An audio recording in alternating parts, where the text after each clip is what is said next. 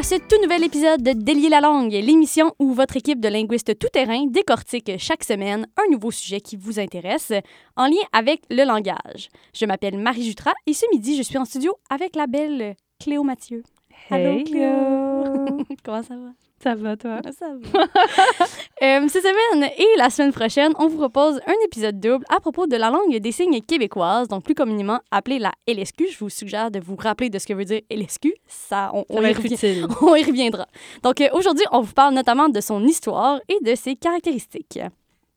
Donc, l'arrivée de la pandémie a apporté là, son lot de problématiques à beaucoup de personnes. hein. Je pense que tout le monde peut témoigner de, oui, c'est ça, de, de plusieurs problématiques que ça peut avoir engendré. Euh, néanmoins, euh, c'est le nouvel accessoire de mode euh, obligatoire dans les lieux publics qui a compliqué considérablement le quotidien des personnes sourdes. Euh, en effet, là, plusieurs euh, d'entre elles utilisent euh, le visage et la bouche notamment euh, pour, euh, pour communiquer, en fait, puis pour comprendre ce que l'interlocuteur euh, peut vouloir euh, exprimer. Et ce, cette espèce d'op- d'obstacle peut être vraiment une entrave euh, à la communication et s'avérer plutôt problématique. Donc, euh, c'est pour cette raison-là euh, qu'on s'est intéressé aujourd'hui à, à la LSQ parce que c'est un sujet, bon, tout d'abord, qui nous fascine. hein, Mhm, c'est un sujet super intéressant. Mm. Mais on trouvait que c'était aussi beaucoup d'actualité parce que euh, ces gens-là font face à des difficultés euh, quand même relativement nouvelles depuis, euh, depuis un an. Mm. Euh, et on a même décidé de doubler le plaisir avec non pas moins de deux épisodes sur la question. Donc, la semaine prochaine, nous parlerons de comment apprendre la langue des signes et de la culture sour- sourde. On parlera un peu de lexicographie. On va parler aussi de Euh, lex- en fait, non, de néologisme. néologisme, ouais, non, Mm. j'étais loin, là. Donc, euh, euh, stay tuned pour euh, l'épisode de la semaine prochaine où on va continuer. Mais pour aujourd'hui, vraiment, on va, on va commencer par la base hein, et on va se concentrer donc sur euh, d'où vient la LSQ et ses caractéristiques. Fait que, Marie, quand on dit langue des signes québécoise, Ouais. c'est que il s'agit bel et bien d'une langue, au même titre que le français, le cri, le catalan ou le maya, pour n'en nommer que 28. Que 28. Que 28. Oui, en effet, euh, si on appelle ça la langue des... Oui, si on appelle ça une langue, c'est vraiment parce que c'en est une. Donc, on pourrait penser des fois, là, que, à tort, évidemment, que euh, la langue des signes, c'est une genre de sorte de code ou de mime, mais c'est vraiment pas ça. C'est une langue à proprement dit, notamment parce que, bon, elle remplit toutes les mêmes fonctions que euh, des langues vocales. Donc, quand je dis vocale, donc ayant recours à la parole. Donc, c'est Mhm. c'est une langue en tout point. vocal, voix. Exactement. Mhm. Donc, ils utilisent la parole. Donc, euh, même, si c'est ça, même si la parole et la langue, c'est souvent des concepts qui peuvent être confondus, euh, on n'a pas nécessairement besoin de la parole pour avoir une, Une langue. langue. Mm. Exact. Tout à fait. Puis euh, langue des signes québécoise, ça implique aussi que cette langue des signes-là, c'est pas la même que celle qui est utilisée, par exemple, en France ou aux États-Unis, par exemple? Exactement. Ben, en fait, il existe un nombre quand même assez important de langues des signes. Été quand même assez surprise moi-même quand j'ai trouvé cette information-là. Euh, il y en existe une centaine, d'après mes sources. Wow.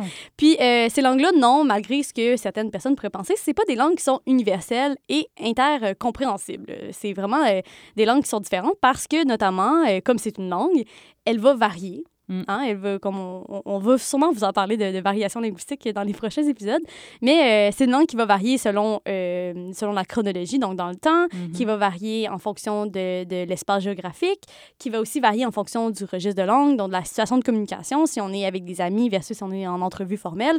Donc tout ça, euh, ça, va, ça va varier, Mm. tout comme n'importe quelle autre langue vocale. Donc ça, ça, fait, ça va répondre à ces mêmes critères-là de variation. Mhm. Puis C'est pour ça qu'il n'y a pas, pour répondre à une question que beaucoup de gens posent ou se posent, en fait, euh, c'est pour ça qu'il n'y a pas une seule langue des signes. Il n'y a pas que une seule langue unifiée, euh, Non, ultime, ça. comme ça pourrait pas vraiment exister avec les langues vocales, ça fond, là, parce que pas, la question pourrait se poser aussi, c'est ça, de Mm. dire ben, pourquoi pas tout le monde parle pas anglais, puis ça Mhm. serait plus simple, ben, ben parce que pour plein, de, pour plein de raisons, mais notamment pour la question identitaire aussi, là, Ah, de dire que ben, on est, on est attaché à nos langues, puis c'est la même chose pour les langues des signes. Là, euh, Mm.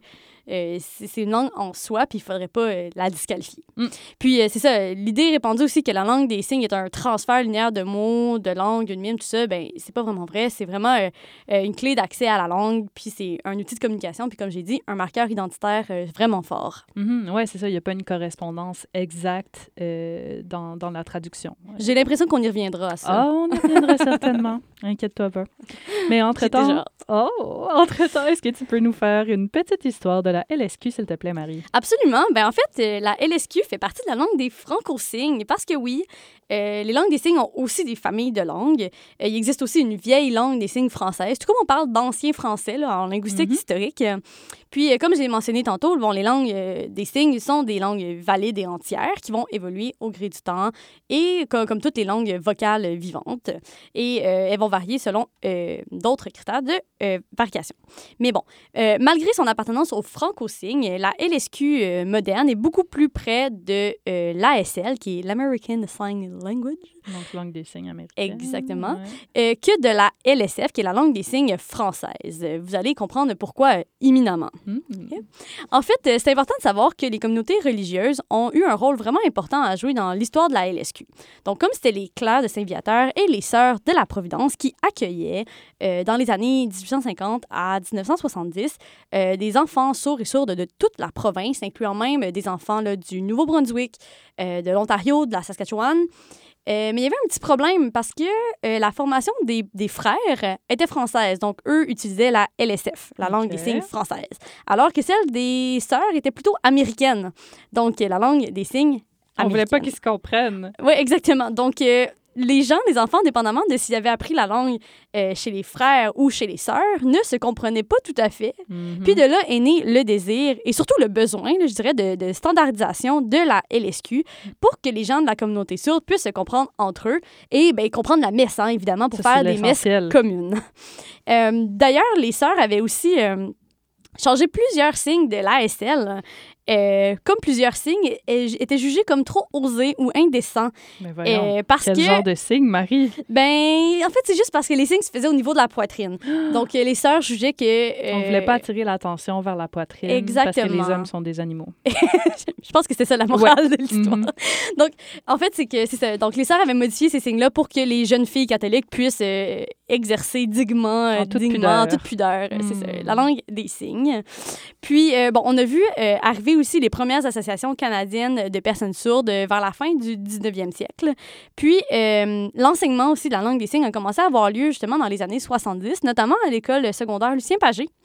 Euh, puis dans les années 70, à l'Institut des sourds de Montréal, qu'on appelle aujourd'hui l'Institut Raymond euh, Dewar, qui était en fait l'un des premiers enseignants justement sourds à, à Julien, voyons, Lucien, à Lucien Pagé, qui a développé le programme d'enseignement. OK. Puis la LSQ, euh, grâce à tout ça, est-ce qu'elle a un statut de langue officielle aujourd'hui? Oh, tu touches une corde sensible, je pense. Mhm. Cléo. Hmm. Ben, en fait, la langue des signes, les langues des signes en général, là, parce que comme j'ai dit, je l'ai mentionné, il y en a plusieurs, euh, ils vont avoir des statuts qui sont, somme toute, assez variables. Donc, ça va dépendre d'un territoire à l'autre, d'un pays à l'autre, d'une province ou d'un État à l'autre.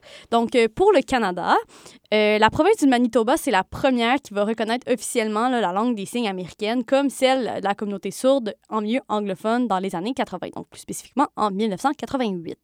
Euh, le Manitoba va être suivi aussi de l'Alberta qui va reconnaître l'ASL comme langue optionnelle dans l'enseignement. Donc, c'est pas une langue à statut officiel, Mhm. mais au moins on la reconnaît dans son enseignement en 90. Puis, finalement, l'Ontario va reconnaître l'ASL et la LSQ comme des langues d'enseignement en 93. Donc, euh, Puis tout ça, à quoi ça sert? C'est pour donner accès à, un- à certains services aux personnes sourdes ou aux personnes qui ont besoin de, de parler ces langues-là? absolument, mais c'est je, Qui ont je- besoin ou envie? de ce que j'en ai compris, c'est aussi que c'est un besoin de reconnaissance aussi, puis de, de Mhm. désinvisibilisation. Ouais. Si on veut, de, de la culture sourde, de dire que ces gens-là existent, ils ont, ils ont une langue en soi qui- qu'ils Mm. utilisent au quotidien, puis on, on se doit un peu de la reconnaître. Ouais, fait que euh, c'est officiellement. une question identitaire C'est et beaucoup pratique. identique. Exactement. à la fois. Exactement. Donc, euh, au Québec, c'est ça, la reconnaissance officielle de la LSQ, elle a, elle- elle a été évoquée là, euh, au premier sommet sur la déficience auditive en 86, puis ça reste là, vraiment au cœur des revendications euh, euh, qui sont portées par les associations depuis. Donc, à ce jour, il y a une soixantaine de pays qui ont officiellement reconnu leur langue des signes. là. Leur langue peut en avoir plus qu'une, comme on a vu l'Ontario qui reconnaît à la fois l'ASL et la LSQ, euh, qui vont, c'est ça, qui vont avoir reconnu leur langue comme euh, ou leur culture sourde, en fait, comme des cultures nationales. Donc, euh, au, Can- au Canada, on a encore du travail à faire. Le Manitoba a mené la marche tout comme il l'avait fait pour la- le droit de vote des femmes euh, Bravo. back in the days, Mm. euh, en espérant que euh, le Québec puisse suivre euh, ce chemin-là euh, imminemment. On se croise les doigts. Ce qui est un geste. Ce qui est un geste. On en Wow. reparlera. Donc, Cléo, est-ce que tu peux nous parler des caractéristiques principales de la LSQ? Avec un immense plaisir, Marie. Euh, je vais commencer par exposer les caractéristiques de la phrase, puis après ça, je vais vous parler des modalités qui permettent d'effectuer les signes individuels. Ça peut paraître un peu euh, contre-intuitif comme ordre de présentation, mais c'est que la constitution des phrases en LSQ est en fait plus simple à comprendre pour des gens qui euh, connaissent que des langues orales que la constitution des signes eux-mêmes. Donc, c'est pour ça. Très intriguant, vas-y donc. Alors, en règle générale, dans les langues, il y a un ordre de base pour les constituants de la phrase. Fait qu'en français, par exemple, l'ordre de base, c'est sujet, verbe, objet. Il SVO pour, des vaches. Les Euh, intimes. oui. Parce que j'étais perdue dans mon exemple, mais oui, Oui, SVO pour les intimes. Effectivement. C'est c'est l'ép- l'épisode des acronymes, là, aujourd'hui. Il y en a plein, il faut essayer de Oui, oui, oui, bien vu, bien vu. En LSQ, il y aurait plutôt deux possibilités d'ordre, soit objet, sujet, verbe, soit sujet, objet, verbe. Alors, c'est pas le même ordre. Aucun des deux n'a le même ordre que le français. Euh, pour vous donner une idée, on va prendre une phrase qui est bien simple en français, puis déplacer ses constituants pour respecter l'ordre phrastique de la LSQ. Alors, si on prend par exemple la phrase l'enfant, qui est le sujet, mange, qui est le verbe, la pomme, qui est l'objet, l'enfant mange la pomme, l'ordre des signes correspondant à LSQ serait enfant, pomme, mange ou pomme, enfant, mange. Wow. Ouais, ça peut vite devenir mêlant, hein? Donc, j'ai- perdu dans Ben, tes j'essaie de- pensées. je, je lisais la phrase à l'écrit, puis j'essayais de, de comprendre. Ça me donnait l'impression que la pomme mangeait l'enfant, mais finalement, je- Ben, justement, c'est ça, ça, Oui, c'est ça peut paraître mêlant quand euh, on est francophone, par exemple, quand on ne connaît pas de, Ouais. de langue qui a ce type d'ordre-là. Mais ça se gère très bien pour les personnes qui signent la LSQ, euh, apparemment. Puis ça, euh, c'est grâce au marquage spatial, c'est-à-dire soit une c'est une indication significative et essentielle qui est donnée par soit la direction du regard, donc où est-ce qu'on regarde, Mhm. euh, soit l'orientation du tronc. Quand on parle du tronc, on parle de votre tronc. Euh, imaginez que vous êtes un arbre. où se situe votre tronc? Fait que le, le haut du corps du signeur. Alors, par exemple, je peux choisir une orientation de mon tronc vers la gauche, une orientation de mon tronc vers la droite, etc. Vous aurez compris avec euh, la, mod- modification du son, c'est ça euh, que je me suis tournée. Euh, ou alors, ça peut être effectué par un pointé, donc quand on pointe le doigt vers quelque part, qui est effectué vers une zone attribuée à la troisième personne grammaticale pour la durée de la conversation. Par exemple, complètement à ma droite, ça pourrait être Agathe. Puis juste un peu à la gauche du pointé de Agathe, ce serait Pierre-Yves. Donc, quand je fais référence à la personne dans la conversation, je vais utiliser le pointé pour désigner la personne. Puis ça, ça change dans chacune des conversations en fonction de quoi oui, on parle puis à parles... qui on parle. Exact, exact, Wow. exact. Ouais, c'est ça. C'est vraiment utilitaire pour ça, j'ai l'impression. Ouais, ouais, ouais, ouais, exact. Fascinant. Puis en fait, c'est comme ça que les pronoms sont exécutés.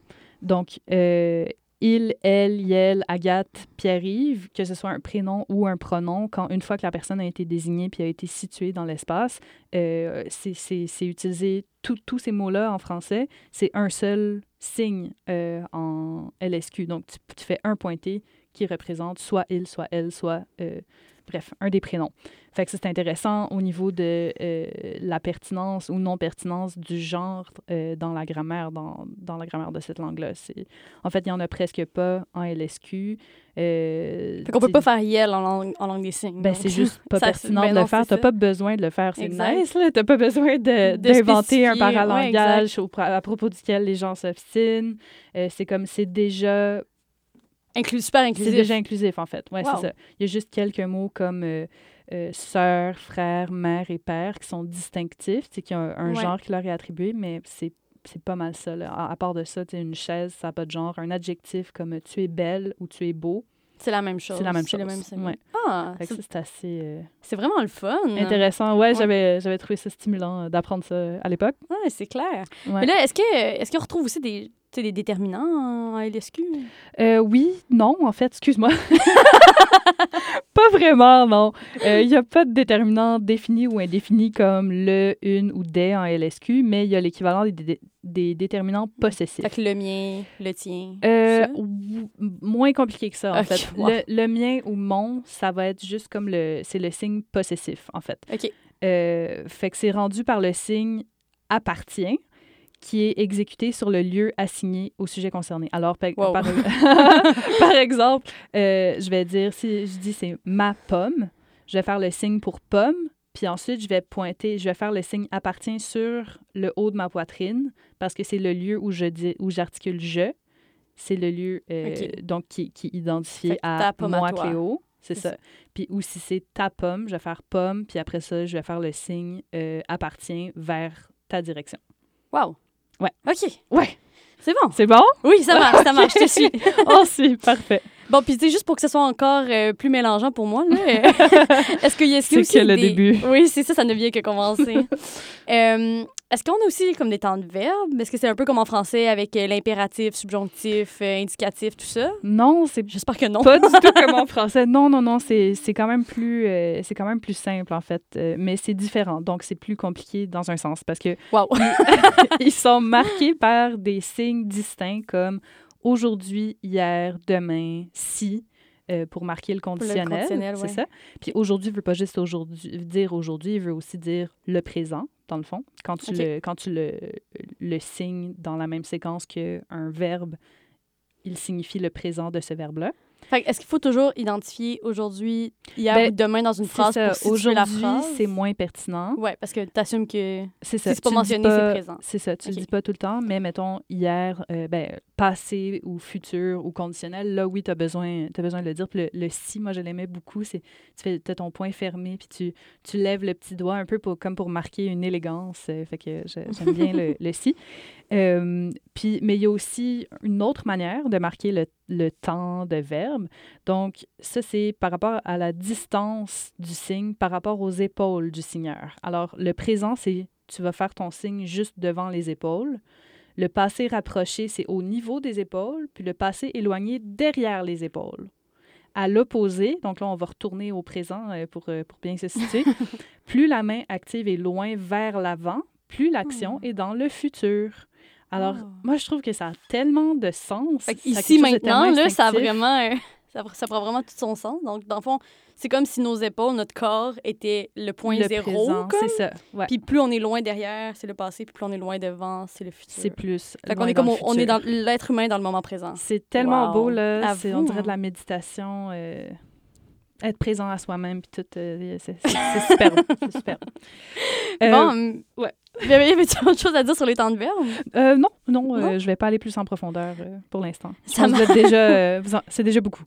ça marche. Mais là, tu disais que les signes eux-mêmes sont... Est-ce que tu dirais là, que, que les signes eux-mêmes sont plus complexes là, que la syntaxe? Ah oui. Mais là, avant, en fait, de vous en parler de la constitution des signes, je voulais juste mettre au clair une distinction importante qui concerne les langues signées comme la LSQ, soit la différence entre les signes et les gestes. Euh, les signes, c'est des configurations gestuelles qui sont codifiées, qui sont obligatoires pour la compréhension du sens.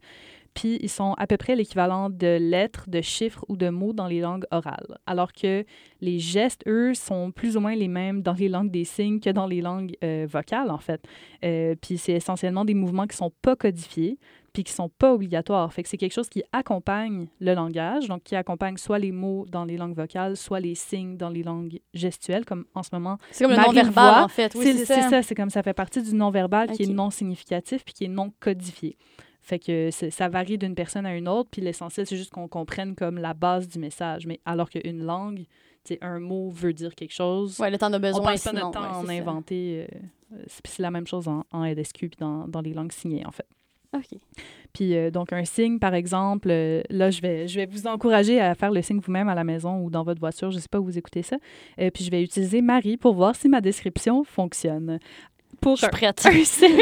OK, parfait. Elle a l'air stressée un peu.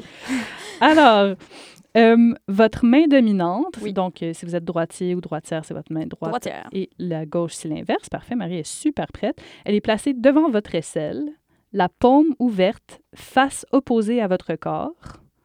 Euh, la paume ouverte opposée à, euh, donc la paume la paume fait face à- au futur à devant vous déjà ça part bien Oui, je suis Avec complètement nulle. avec les doigts bien collés et droits sauf le pouce qui est légèrement plié vers l'intérieur ça correspond à la lettre B en LSQ B comme baba au rhum Alors- tout à fait Ouais. logique. Alors ça, vous voyez, un signe, ça peut être une lettre.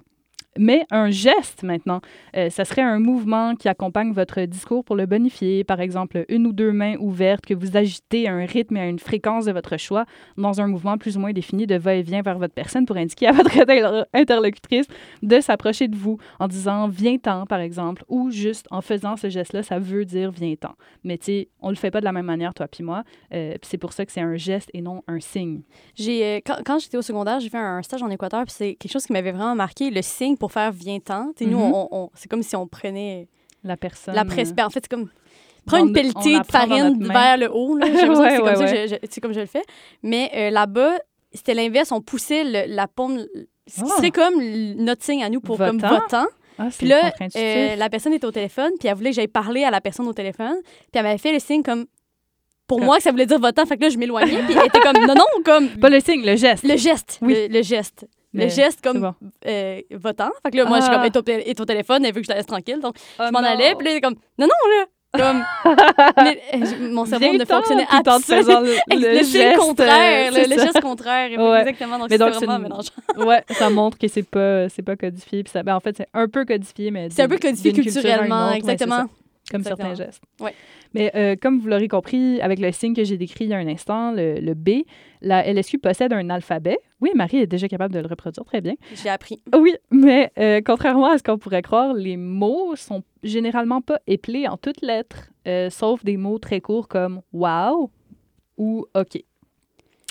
Euh, Ah, ben oui, hein, j'imagine que ce serait super long. Là. ah, ouais, ouais, ce serait vraiment pas économique. Euh, puis de toute façon, ce serait pas une langue à part non plus si on faisait juste épeler les mots tout le temps. Ben ce non, serait plutôt comme ça. une visualisation de l'écriture d'une langue. oui, c'est ça. Mhm. Absolument. Hmm. Puis on a établi là, que la LSQ, c'était véritablement une langue et non pas euh, un langage, codage ou, ou autre. Mais à quoi ça sert de bord d'avoir un alphabet si les éléments du discours sont plutôt représentés par des signes distincts? Ben, ouais, c'est une excellente question. En fait, ça peut être utilisé pour épeler un mot qui vient d'une langue orale, comme un prénom ou un nom de famille, la première fois que tu rencontres la ouais, personne. comment t'écris ton nom? Ben, il faut, être cap- faut avoir les outils pour l'épeler, j'imagine. Ouais, c'est ça. Euh, ou le nom d'une rue, par exemple, euh, dont, qu'on connaît pas, puis à laquelle on n'a pas assigné un code ou dont on connaît pas le, le signe, pardon. Euh, mais même là, les noms les plus connus possèdent souvent un signe distinct pour les représenter, ce qui élimine la nécessité d'épeler le mot à partir du français. Euh, puis selon ce que je comprends, l'alphabet, c'est vraiment plus comme un complément aux autres signes qu'un élément fondamental de la langue. Hmm, ouais, j'imagine. Je me rappelle au secondaire, on, a- on avait appris l'alphabet, puis Mhm. c'était exactement la réflexion que j'avais eue de comme ça doit être incroyablement long s'exprimer, mais en fait, ça.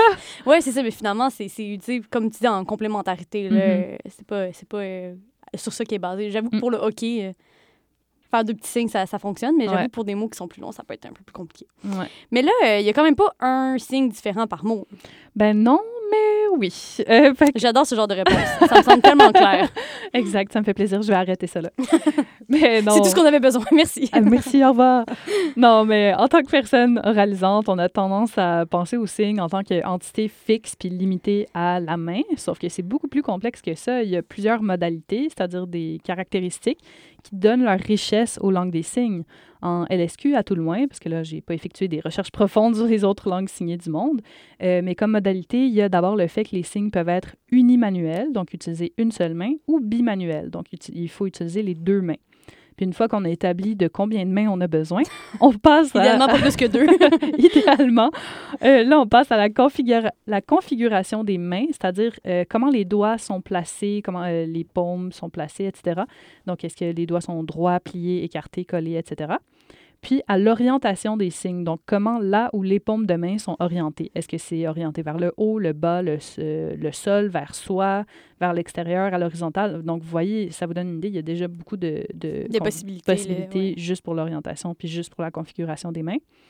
Mais aussi, il euh, faut prendre en compte le lieu d'articulation, c'est-à-dire là où la main euh, ou les mains actives sont placées par rapport au corps du signeur. Donc, par exemple, tantôt, j'ai parlé de euh, devant l'aisselle droite, mais tu peux aussi avoir des signes qui sont articulés sur l'arête du nez, comme je pense aux signes pour drôle ou pour sport.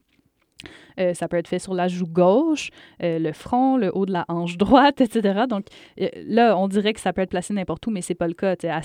Mais un, c'est spécifique. un signe, hein. c'est ça, c'est Ok. spécifique. Donc, Mais tantôt, un tu- signe placé devant l'aisselle droite avec une certaine configuration manuelle va pas vouloir dire la même chose que la même configuration manuelle placée ailleurs. Devant le visage, par exemple. Donc, ça se peut que ça veuille rien dire placé ailleurs ou ça se peut que ça ait un sens complètement différent. OK. Mais tantôt, tu disais, il fallait que ce soit de ton, ta main forte. Fait que moi, mettons, je l'ai fait de la droite. Mais est-ce que, euh, est-ce que quelqu'un qui serait gaucher, Lui, il Euh, ferait de la gauche. il ferait de la gauche, mais ce serait tout en miroir, dans le fond. Le... Ce serait la- l'aisselle gauche, ça voudrait dire la même chose. Ouais, c'est ça. Mais tu le comprends que la personne est, euh, c'est- que c'est ça sa main dominante. OK. Ouais. Ouais. OK, c'est beau. Ça, Fait on- que c'est comme devant l'aisselle, mais il n'y a, pas un- il y a pas de distinction entre devant l'aisselle gauche ou devant l'aisselle droite, par exemple. Ben, tu vas le voir parce que la main que tu signes est comme placée d'une certaine manière par rapport à l'aisselle en question. Puis si tu le places de l'autre bord de ton corps, ça croise ton corps. ouais, OK. Fait que tu, tu, tu le comprends euh, quand, tu parles, euh, quand tu parles la langue. Ouais, mais c'est une bonne euh, nuance. Euh, une autre modalité qui est importante, c'est le mouvement qu'on fait faire à la main une fois que la main qu'elle est configurée. Alors, ça peut consister en un trajet de la main, en un changement de la configuration, comme agiter certains doigts ou la main entière, entre autres. Euh, je pense par exemple au mot merci qui est rendu dans la configuration euh, suivante. Les quatre doigts les plus longs de la main dominante sont bien collés, légèrement recourbés pour former une coupe. Le pouce est légèrement décollé d'eux, légèrement plié. Puis le lieu d'articulation, c'est le menton. Donc, euh, on place le, le bout de l'index, du majeur et de l'auriculaire sur le front, euh, le menton, pardon, ça effleure le menton. Je réalise que je connaissais pas le nom de mes doigts. Les trois plus longs doigts sont placés sur le menton. Puis pour que le signe soit complet, il reste juste le mouvement. Donc, il y a un trajet d'environ 20 cm vers l'avant en ligne droite. Ouais, bien net. Exact. Je vois les deux, mes deux collègues qui le font. Yeah! Très bien. Je suis capable. Vous êtes très, très bon. Mais euh, une de mes modalités préférées, en fait, c'est les comportements non manuels. Donc, comme le nom in- l'indique, c'est tous les mouvements significatifs qui sont placés, euh, qui sont effectués sur d'autres parties du... C'est tous les mouvements significatifs qui sont effectués par d'autres parties du corps que les mains. Ça peut être, par exemple, un hochement euh, de tête ou une inclinaison de la tête, un haussement d'épaule, un froncement plus ou moins prononcé des sourcils, l'agrandissement ou le plissement des yeux, le froncement du nez, euh, mais aussi l'amplitude du sourire ou de la grimace, qui rappelle un peu ce que tu disais tantôt, Marie, avec euh, les masques qui peuvent causer un Oui, obstacle ben à la oui, communi- communication à LSQ. Au début, moi, je pensais que c'était seulement parce que les gens avaient appris à lire sur les lèvres, mais là, je, je me Pas rends compte qu'il y a d'autres fonctions, en fait, du visage qui, qui entrent en jeu dans la langue des signes Ah aussi. ouais, complètement. Ça peut, ça peut compléter un geste, mais ça peut être euh, vraiment pertinent pour marquer l'interrogation, l'émotion ou euh, l'amplification de certains propos. Puis ça peut même être une différence. Tantôt, j'ai mentionné sur euh, l'arête du nez, on fait le signe euh, sport, mais si on fait exactement le même geste, si on le fait en souriant, ça veut dire drôle, mais si on fait le même geste sans sourire, ça veut dire sport. Alors, on a une, ce qu'on appelle une paire minimale en euh, Wow. LSQ, oui. Euh, puis ça peut peut-être euh, être vous étonner aussi, mais c'est courant de bouger les lèvres euh, pendant qu'on pendant qu'on signe pour former des mots en français en même temps qu'on signe. Comme c'est courant aussi pour les personnes sourdes de, de lire sur les lèvres. Une partie des propos, en tout cas. Wow, c'est super intéressant, moi qui me crois, qui me, qui me pensais bonne parce que j'ai fait un peu de plongée dans ma vie. Puis euh, quand on est sous l'eau, on, on signe certains, certains animaux, euh, certains principes, en tout cas, euh, pour pouvoir communiquer justement avec l'autre sous- l'eau. Fait que je me suis dit, ah ben oui, je suis capable de signer comme des animaux marins. puis je me rends compte que finalement, je- ça n'a vraiment rien à voir. C'est beaucoup plus complexe que, que ce que j'aurais pu croire. Puis j'ai- j'étais allée vérifier un peu, voir si justement mes bases en, en signe de, de plongée pouvaient me Mhm. servir, servir à quelque chose dans le- dans le- l'univers euh, terrestre. Euh, et euh, je me rends compte que c'est vraiment, vraiment différent. Puis même, les façons de nommer certains animaux sont pas les mêmes. Aussi, ça- j'imagine que ça Mhm. dépend d'une langue à l'autre également. Mais finalement, Fait que dans le fond, ce serait finalement, comme- ça sert pas à grand-chose, mon affaire. Ben, Ben, ça, dans, dans- un certain contexte, oui, mais... Oui, ça donne comme une base, puis ça te donne comme une base, puis en même temps, ça te permet de, de comprendre comment configurer tes mains, puis l'importance de configurer tes mains, puis euh, ça peut augmenter ta dextérité fine. Ouh, Mhm. dextérité fine. Donc, euh, merci Cléo. Euh, malheureusement, euh, c'est déjà tout pour aujourd'hui.